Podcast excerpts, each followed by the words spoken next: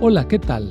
Soy el pastor Misael Castañeda y te invito a escuchar la devoción matinal Pablo, reavivado por una pasión, una serie de reflexiones basadas en el libro de los Hechos y las cartas Paulinas para nuestra vida hoy, escritas por el pastor Bruno Razo.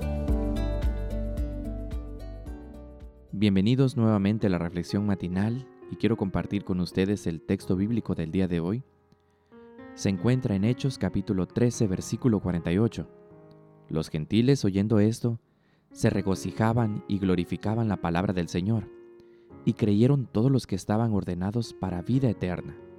El título, ¿Qué es lo que usted ve?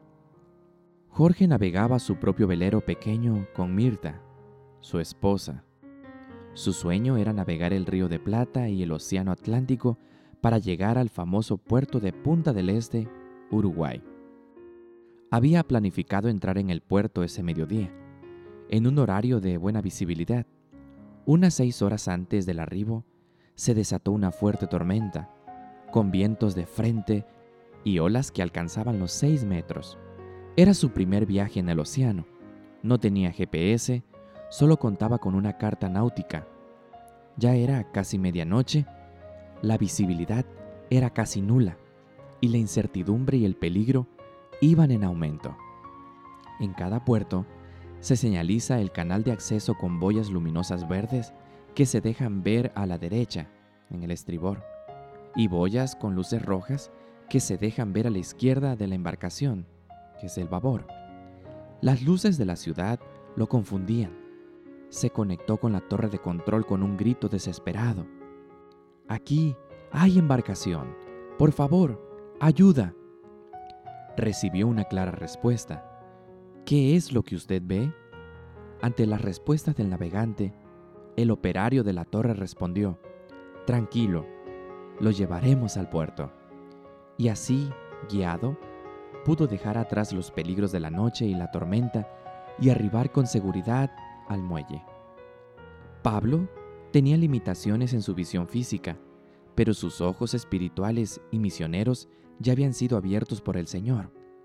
Cuando muchos judíos rechazaron el mensaje de Pablo porque no se consideraban dignos de la vida eterna, los gentiles fueron alcanzados por la predicación.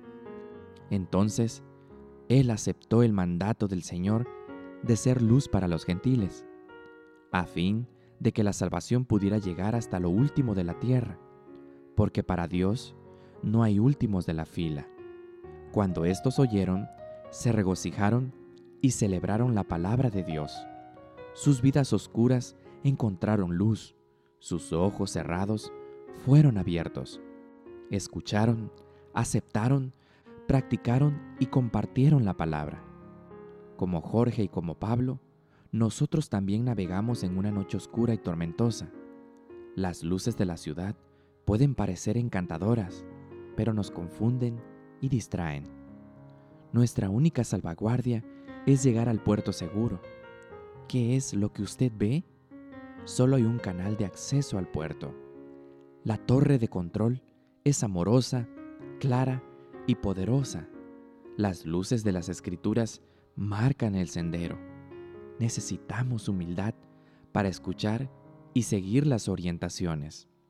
Solo los que hayan fortalecido su espíritu con las verdades de la Biblia podrán resistir el último gran conflicto. Elena de White, Consejos para la Iglesia, página 76. Abre la Biblia y escucha la voz de Dios. Él te dice, tranquilo, te llevaré al puerto. Esta fue la reflexión del día de hoy. Que tengas un bendecido día.